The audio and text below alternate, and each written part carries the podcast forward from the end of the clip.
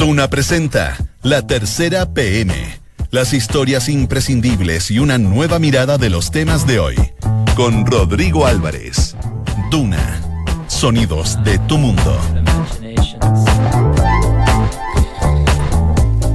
Dos de la tarde con eh, tres minutos. ¿Qué tal? ¿Cómo les va? Buenas tardes. Bienvenidos a esta edición de día martes de la tercera PM acá en Duna por el 89.7, pero también usted nos puede ver y escuchar a través de todas las plataformas de la tercera.com, también en Facebook. Ahí estamos eh, con nuestro streaming para que nos pueda mm, escuchar y por cierto, adentrarnos en todas las materias que hoy día trae en su edición de día martes la tercera PM. Varias cosas que hablar, los títulos de inmediato.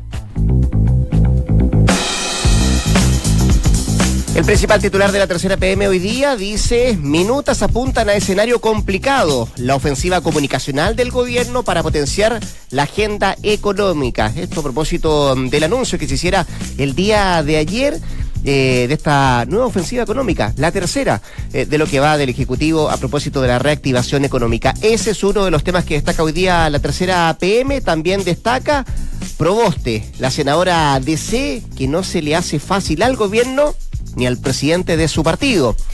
Es cierto, Yana Proboste ha generado un, eh, un, protagonismo en el último tiempo. De hecho, ella fue una de las que encabezó la denuncia contra la ministra vocera de gobierno, Cecilia Pérez. Vamos a adentrarnos también en ese tema en un rato más. Por ahora les sigo contando los titulares. No solo Yakarta, en Indonesia, las otras ciudades del mundo que se están hundiendo. También vamos a, a entrar en detalle respecto a este tema. Hoy día también destaca la tercera APM el lado izquierdo del Anderreche, llama a terminar con el legado de Jaime Guzmán y Pepe Piñera y se declara heredero de Allende. Estamos hablando de quien eh, en algún momento se presentó como un posible candidato presidencial. Y a propósito de cuestiones presidenciales, nos hemos ido haciendo bien amigas. La intensa gente en Francia que acercó a Cecilia y Brigitte. Estamos hablando de las primeras damas de Francia y de Chile respectivamente. También van, destaca hoy día la tercera PM el triunfo de CAS en el CERVEL. Organismo rechazó la ofensiva radical por cambio de nombre del partido republicano. Son parte de los títulos que destaca hoy día la tercera PM que usted ya puede eh, ir revisando, ir analizando y por cierto estudiando en la tercera.com. Cuando son las 2.6, nosotros entramos de lleno a analizar algunos de estos títulos. Yo decía, Proboste, la senadora de C, que no se le hace fácil al gobierno ni al presidente de su partido. Sebastián Pinay, periodista de la tercera PM, junto a nosotros nuevamente para contarnos eh, el lado A y B de la senadora de la democracia cristiana. Don eh, Sebastián, ¿cómo le va? Buenas tardes. Vamos a seguir politicando, don Rodrigo. Sigamos, es ¿Ah? que está entretenido, ¿no? Está entretenido, a pesar está que estamos en semana distrital, eh, y hay dos cosas que... Se mueve igual se mueve porque igual. la gente, bueno, una semana al mes el Congreso, la- de- los parlamentarios dejan las, los salo- las salas, las comisiones, se van a su región a marcar territorio, pero justamente ahí donde pasan las cosas más detenidas, empiezan los diálogos, las negociaciones. ¿Y por qué elegimos hoy día eh, fijar la lupa en la senadora Yanna Proboste Campillay? Porque, ya hemos comentado hasta la saciedad, digamos que el gobierno ah, trabajosamente, pero se anotó este gol de aprobar la in- reintegración eh, como parte del corazón, como dicen, tributaria, claro. tributaria en la Cámara, pero ya es una especie de regla, casi como mantra, de que si las cosas le salen relativamente fáciles en la Cámara con la democracia en el Congreso, al gobierno, perdón, otra película completamente distinta es cuando se llega al Senado, porque hay cinco senadores que algunos lo ven como un corpus independiente y otros lo ven como cada uno de ellos como una república independiente aparte.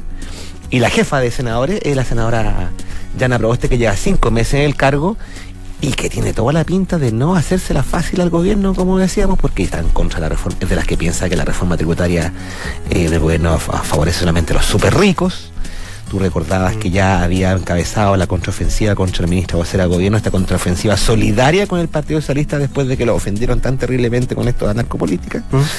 Y hace un par de semanas, casi nadie se acuerda, pero hace casi un par de semanas ella gestionó personalmente una reunión entre los jefes de, de todas las bancadas de senadores de opositoras con la diputada Camila Vallejo por el tema de las 40 horas.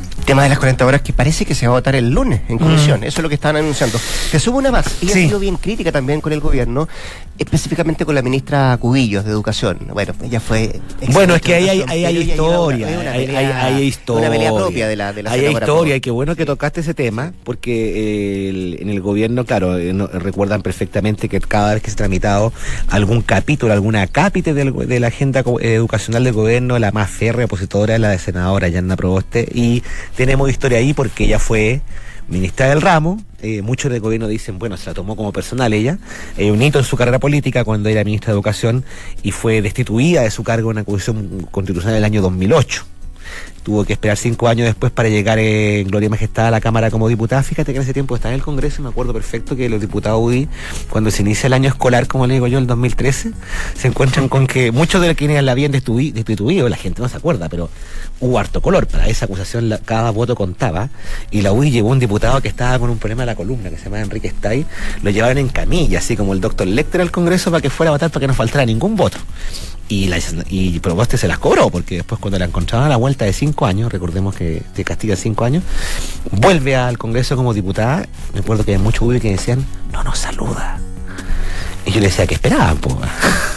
pues esperar, la vida todo se paga. Entonces, como que ahí es uno de los hitos que ha construido este perfil de opositora dura al gobierno. Ahora, Sebastián, eh, ella se ha transformado por un momento en una piedra al zapato para el gobierno, mm. pero también en una piedra al zapato para el propio presidente de la democracia cristiana. Es como, eh, claro, Fachaín que, que si bien logra consensos, logra acuerdos con el gobierno cuando hay que tramitarlo en la Cámara de Diputados, mm. no así le va también en el Senado. Y básicamente porque eh, no es que sean díscolos, pero obviamente lo que tú decías, cada uno tiene su propia, su propio ADN, su propia identidad en el Senado y muy pocas veces eh, votan en bloque o al menos se puede saber antes de que voten qué es lo que está pensando cada uno de ellos. Bueno, eh, operaron así mm. para esta trabajosa aprobación que se buscó para el último nominado del gobierno, la Suprema, la ¿Te acuerdas después de que falló lo de la ministra Doria Luz?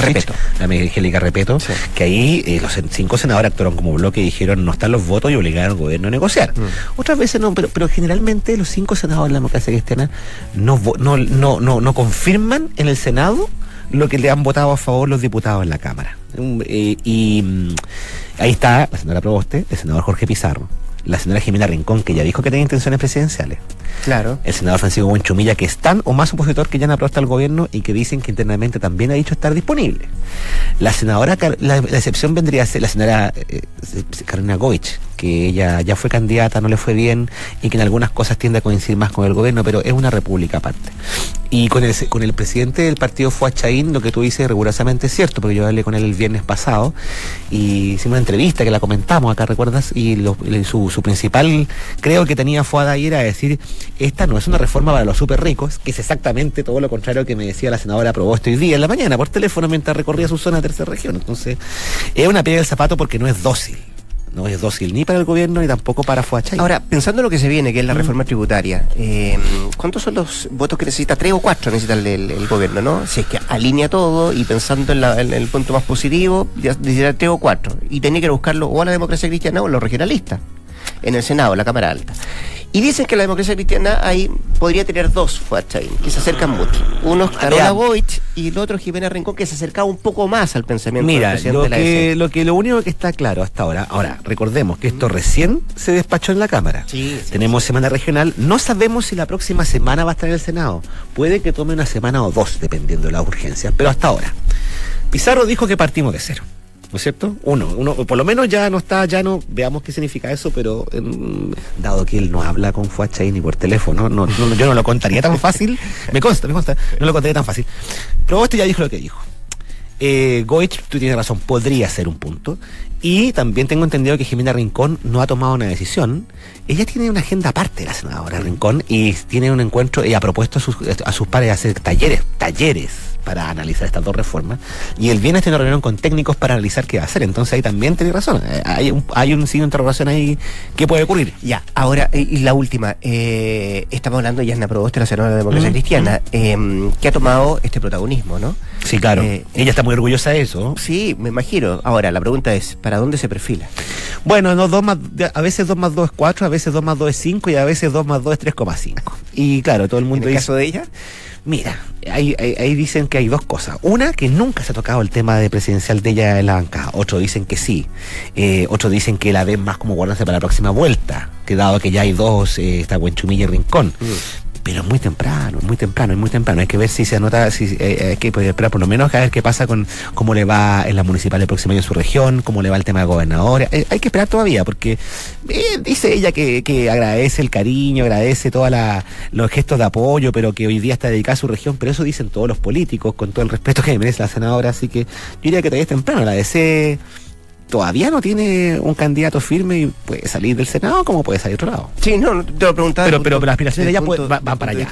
es que van para allá porque ella tiene este discurso de eh, este, este, eh, la, inspira a una posición unida. Y esa es la que la hace distinta de los otros demócratas cristianos. Yo creo que ella le interesa, aunque no lo quiera confesar. ¿eh? Don Sebastián Minay. Don Rodrigo. Eh, hasta cualquier minuto. ¿eh? Nunca se sabe. 2 con 14. Estás en la tercera PM con María José Soto.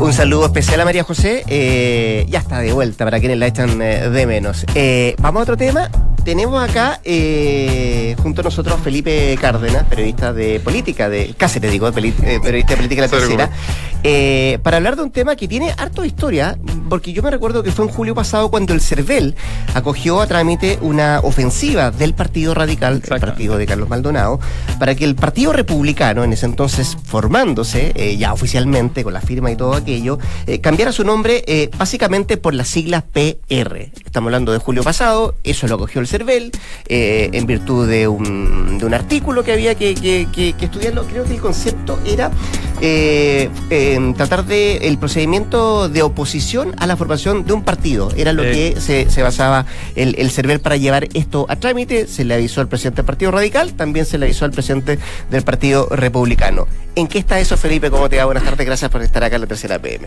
Muchas gracias por la invitación. Bueno, la semana pasada a los presidentes de ambos partidos Partido Información, Partido Republicano y Partido Radical les llegó la notificación del CERVEL de que ya había concluido eh, el, proceso que estaban llevando y se había rechazado, que se rechazó totalmente, prácticamente punto por punto, lo que estaba proponiendo el Partido Radical, de que eh, no, se, no se pudiera constituir el Partido Republicano por, como tú decías, la sigla PR, que era lo que más le preocupaba a los radicales, en verdad, eh, de que se pudieran los, los republicanos apropiar de esta sigla que han usado por bastantes años y por la posible similitud fonética entre ambas colectividades.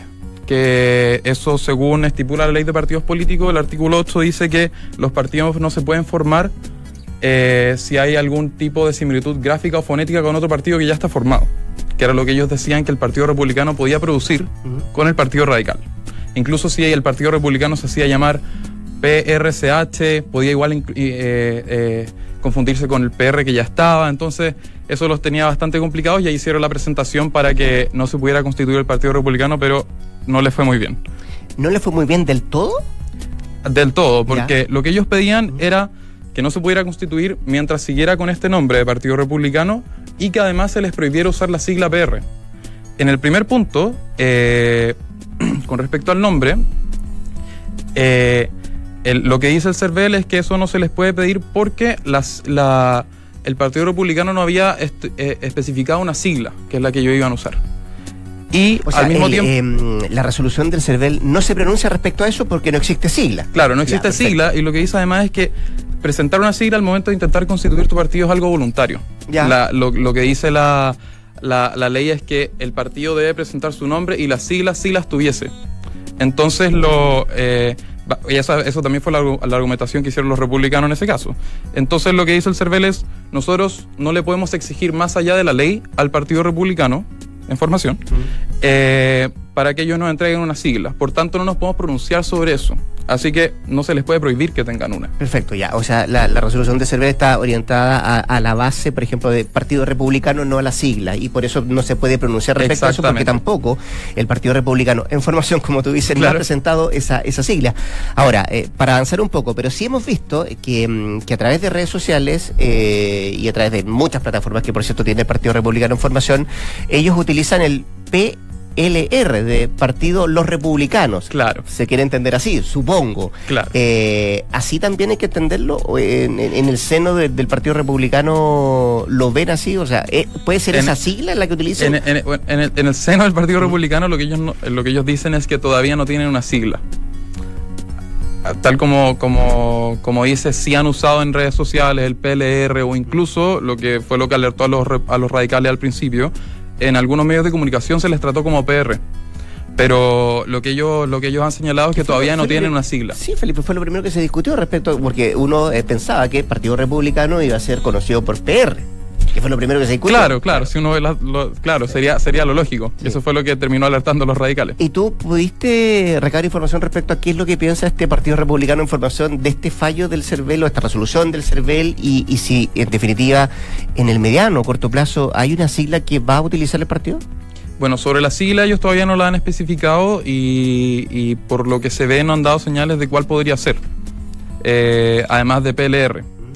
Es- claro, pero sin, sin, sin embargo, eh, sobre la resolución misma, en, en- en lo que se podía recabar la información, mientras estaba dándose el proceso de, de- de- dentro del CERVEL, era que, que no se le dio tanta importancia, no, no, no, no, no, nunca lo vieron como algo que iba finalmente a, a- a no permitir que ellos se constituyeran como partido, sino como alguna traba más dentro del proceso de la, de la constitución. Ah, perfecto. Eh, ¿Y en el futuro? ¿Esto puede reabrirse este tema? Bueno, lo que señalan desde el CERVEL es que se, ellos, incluso dentro de la resolución, deja un poquito la puerta abierta para los radicales, que es, es como el único punto favorable hacia los radicales, que dice que como el Partido Radical, o sea, el Partido Republicano todavía no tiene la sigla especificada y ellos no se puede pronunciar sobre ello, eso queda abierto de que el momento en que ellos sí lo hagan, el Partido Radical sí podría volver a, a intentar este- de nuevo esta ofensiva.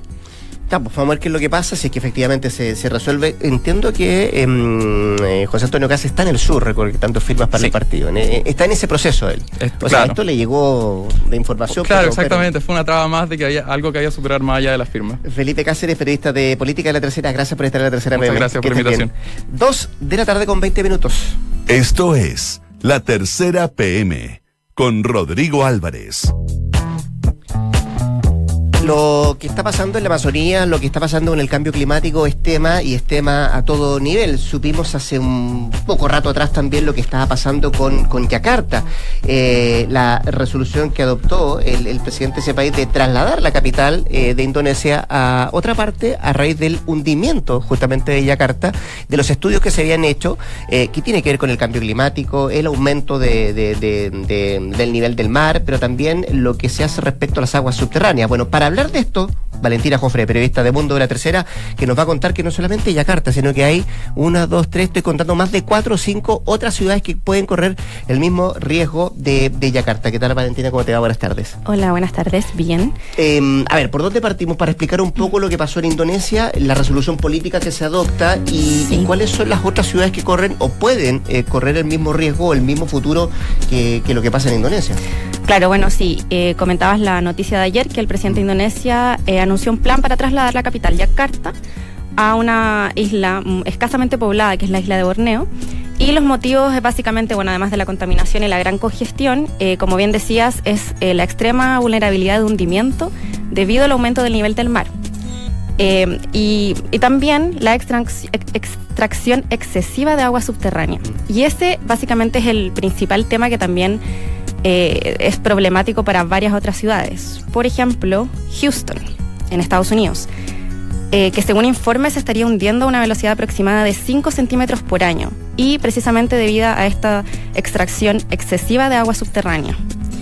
Eh, de hecho, según un diario de Houston, algunas partes de la ciudad se han hundido cerca de 3 metros desde la década del 20. del Solo, solo 1930. para entender, tú das el dato de Houston de 5 centímetros por año. En relación a Yakarta es, es mucho más. Entiendo que es Sí, sí, 10, sí. 10 o 15 centímetros Mira, por año. Sí, en Yakarta es una tasa de entre 10 a 20 centímetros De por 10 a año. 20 por año. Sí, y en Yakarta eh, los expertos dicen que a ese ritmo eh, un tercio de la ciudad podría estar sumergida en 2050. Y la razón de Houston es la misma que Yakarta, tiene que ver con, eh, Sí, con la eh, extracción de aguas sí, subterráneas. la extracción de aguas subterráneas, no así el, el- especialmente el aumento del nivel del mar, pero sí, la extracción de, de aguas subterráneas.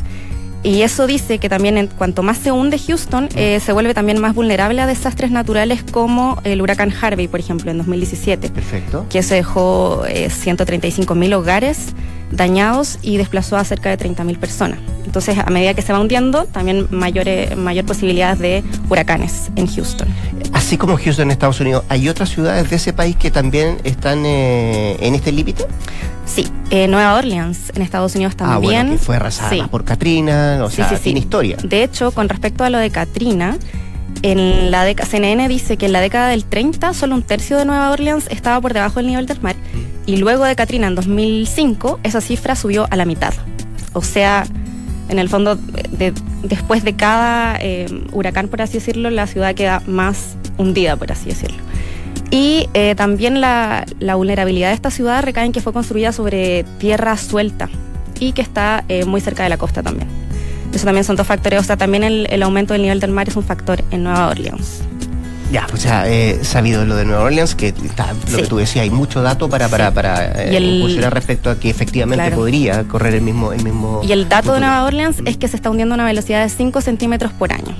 Y para 2100 podría estar completamente bajo el agua. 2100. Sí, sí, sí. Déjame, eh, déjame volver un poquito más atrás. Y en el caso de Yakarta, ¿para cuándo podría estar bajo, cuál era el dato que se manejaba? ¿2050? Para 2050 sí, podría estar bajo el agua. Eh, en el fondo Yakarta es más grave, Sí, pero estas son ciudades Y que... más cercana también la posibilidad de que ocurra eso. Sí, y, pero estas son ciudades que en el fondo hay que ir trabajando, la propia ciudad tiene que ir trabajando medidas para, para poder paliar un poco esto, si no van a terminar todas bajo el agua. Nueva Orleans, Houston, en Sí. Estados Unidos, ¿cuál más?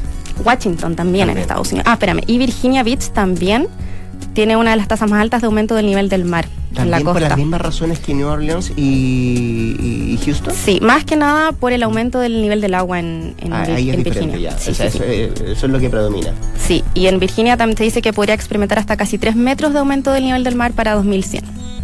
Pero otro caso que es muy distinto es en Washington. ¿Y ahí las razones cuáles son? Estas son razones completamente distintas, o sea, no tiene nada que ver con el aumento del nivel del mar ni con la extracción de aguas subterráneas, sino que los científicos han atribuido a un cambio, cambio climático en el pasado.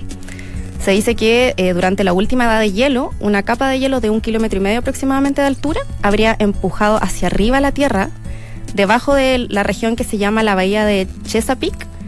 Y cuando esta capa de hielo se derritió hace 20.000 años, la Tierra abultada comenzó, pudo ser, se asentó nuevamente. Entonces los expertos creen que ahora esta área se está hundiendo gradualmente. Como llegó un pic de altura, porque una capa de hielo la, la- la tiró para arriba, por así decirlo, luego se asentó y ahora se estaría hundiendo gradualmente. Eh, eso dicen los, los expertos, pero este proceso podría durar miles de años. O sea, Ay, eh, no, no- no es tan no es cercano inminente. como lo que estamos viendo en, de- en las otras ciudades de, de los Estados Unidos, porque es una razón totalmente diferente. Claro, es diferente. Y también eh, un estudio de 2015 eh, de la Universidad de Vermont dice que Washington se hundirá más de 15 centímetros en los próximos 100 años. Pero este es un caso como completamente aislado a, a los otros y no tiene tanto que ver con, con el cambio climático actual, sino que tiene que ver con algo muy del pasado. Eh, y si salimos de los Estados Unidos, eh, ¿dónde podemos poner el foco? ¿En qué, ¿En qué otros continentes? ¿En qué otros países? Mira, un caso que yo encuentro muy particular es el caso de Beijing, en China. Eh, porque Beijing no es una ciudad costera, entonces llama la atención, pero es precisamente eh, la causa del hundimiento es por el agotamiento de las aguas subterráneas. En el fondo es similar a lo de Yakarta y Houston. Eh, hay un informe del 2016 que fue realizado por investigadores de, mm, de Beijing que dice que el agua se ha acumulado durante años, el agua subterránea, pero su extracción ha sido masiva en grandes volúmenes de agua y eso ha secado el suelo y ha hecho que el suelo en el fondo se compacte y se genera un hundimiento. Eh, en el fondo como de las capas subterráneas de agua, ha habido tanta extracción de agua que el suelo se seca y se compacta y eso ha generado que la ciudad se esté hundiendo. ¿Y, y eso eh, a nivel de, de- de centímetros por año, ¿cómo, cómo es la relación? Eh, no tengo el dato aquí. ¿No? Ah, aquí dice, sí. Dice que se está hundiendo hasta 10 centímetros por año en algunas áreas. No es toda Ah, ya, la, no es la totalidad, ciudad. sino que hay algunas algunas partes de la, de la, de la ciudad. Leía, eh, no, corrígeme si, si me equivoco, Valentina, eh, en algún momento que mm, el, el Guardian se hace eco de, de- de muchos de estos temas eh, y, y le gusta también lo del cambio Sí. climático y todo lo que puede afectar a alguna ciudad. Habló también de Tailandia. Tailandia. ¿no? ¿Sí? Sí, en Tailandia, la capital Bangkok, se estaría hundiendo a una tasa de más de un centímetro al año y podría estar deba- por debajo del nivel del mar para 2030. Claro, según lo que dice el Guardian. Eh, pero también, este, el caso de Tailandia eh, también tiene como em, la otra patita que es em, que para prevenir las inundaciones eh, y que esto genere que la ciudad se hunda aún más, especialmente en la temporada de lluvias, eh, una firma de arquitectura construyó un parque de 4,45 hex- hectáreas que puede contener hasta un millón de galones de agua de lluvia. En el fondo para que la ciudad no se inunde y, y, toda, y toda el agua quede en este, en este parque, especialmente diseñado para eso. Ah, perfecto. Esa es una de las políticas que, que se pueden eh, llevar adelante. Sí. Mi, mi Y- pregunta eh, tiene que ver con, eh, con estas, todas estas otras ciudades que estuvimos viendo. ¿Hay alguna que, que se acerca un poco a la política que tomó, que tomó por ejemplo, Indonesia con Yakarta? Mm, ¿Hay alguna mira. que se acerca a eso, al traslado de la capital, en el caso de Indonesia, a, a esta isla? Eh, me- menos habitada, por cierto, pero, pero si uno lo, lo analiza más segura respecto a lo que, a lo que se está presentando. Sí, bueno, en todo, el en todo caso, el tema de, de Yakarta, eh, básicamente lo que se mueve es todo el tema como administrativo. Mm. La sede de gobierno, eh, el- la parte administrativa de, de la ciudad, pero se espera que los 10 millones de habitantes se queden mantengan en la ciudad. Sí. Bueno, y en Houston en- se menciona que en 1975 se creó un distrito especial destinado a, mm, a regular la extracción de agua subterránea, pero que no ha tenido mucho éxito.